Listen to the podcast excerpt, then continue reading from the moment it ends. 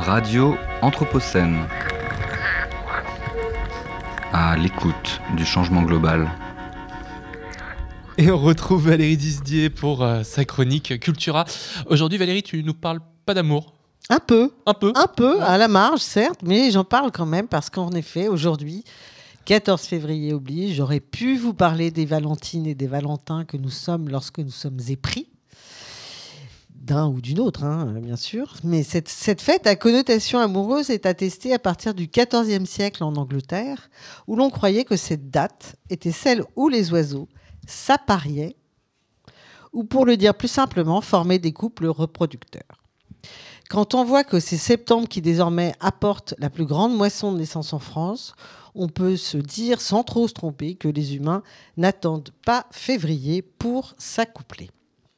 Je ferme la parenthèse, car je vais vous parler de toute autre chose. Il y a 148 ans tout pile, le 14 février 1876, l'Américain Alexander Graham Bell dépose un brevet pour un système de transmission des voix par des moyens électriques.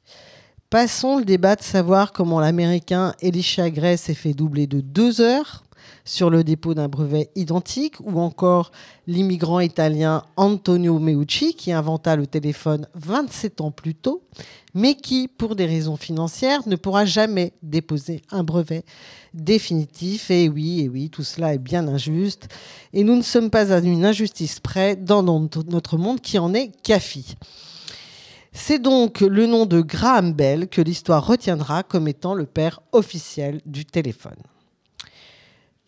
Je le disais, Bell, en plus d'avoir gagné la course du dépôt des brevets, a bénéficié d'autres atouts qui lui ont permis de transformer l'essai.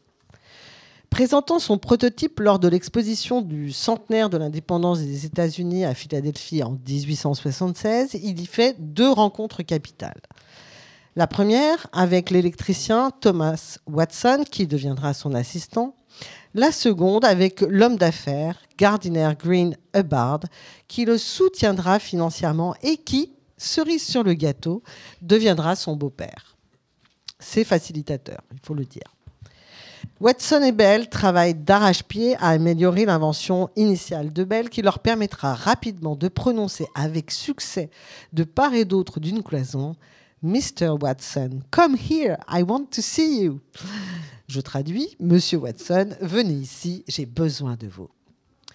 S'en suivront quantité d'améliorations techniques dans les communications et de nouvelles générations d'équipements pour aboutir au téléphone portable qui nous accompagne partout depuis les années 90. Des progrès technologiques ont permis de réduire le prix des appels. Des téléphones plus petits et moins chers sont apparus. Les textos ont immédiatement connu un succès phénoménal, sans compter la dernière marche que constitue au début des années 2000 l'arrivée d'Internet et des applications qui enrichissent les appareils. En résumé, le succès est planétaire. Quelques chiffres très parlants. En 1876, 27 000 téléphones sont en service dans le monde. En 1900, 2 millions. En 1946, 50 millions.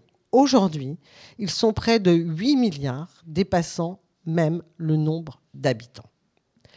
C'est un outil pour vendre, réserver des places au théâtre, prendre rendez-vous, naviguer sur Internet, partager des informations sur les réseaux sociaux, prendre des photos, écouter de la musique, être guidé par GPS. On peut aussi s'appeler, hein, ça, ça reste quand même un téléphone. Mais surtout, on peut l'utiliser depuis quasi partout pour joindre ses proches ou son plombier, et bien entendu pour s'envoyer des mots doux en cette journée de Saint-Valentin. Le smartphone, que je le disais, a envahi le quotidien de centaines de millions de personnes à travers le monde, devenant très rapidement un des objets fétiches de nos sociétés globales et numérisées. Mais au-delà des enjeux économiques, éthiques ou écologiques immenses dont il est l'emblème, quelle place occupe-t-il dans la vie de ses propriétaires et quelle signification ces derniers lui accordent-ils? Pour aller plus loin, je vous conseille le livre de Nicolas Nova, Smartphone, une enquête anthropologique, publié chez Métis Press en 2020, qui explore le rôle incontournable que le smartphone joue dans la reconfiguration de nos activités ordinaires et dans l'évolution de nos cultures matérielles. Je le disais tout à l'heure, les impacts environnementaux et sociaux du numérique ne sont désormais plus approuvés. Un téléphone de 200 grammes exige 70 kg de matière brute et tout au long du cycle de sa vie, c'est-à-dire de l'extraction des matières premières en passant par sa fabrication, son transport, son utilisation et sa fin de vie, un smartphone a des impacts sur l'environnement auxquels s'ajoutent des impacts sociaux et sanitaires. Le chantier est colossal, voire même difficilement envisageable, à moins d'arriver à peser à la source, à peser sur sa fabrication, qui est responsable d'environ trois quarts de ces impacts. Alors, comment reconfigurer nos rapports à cet objet et ce qu'il a déployé dans nos modes de vie? Simplement, pour commencer, utilisons nos smartphones le plus longtemps possible pour limiter la production de nouveaux appareils et évitons donc, comme 88% des Français, de changer de téléphone alors qu'il fonctionne encore.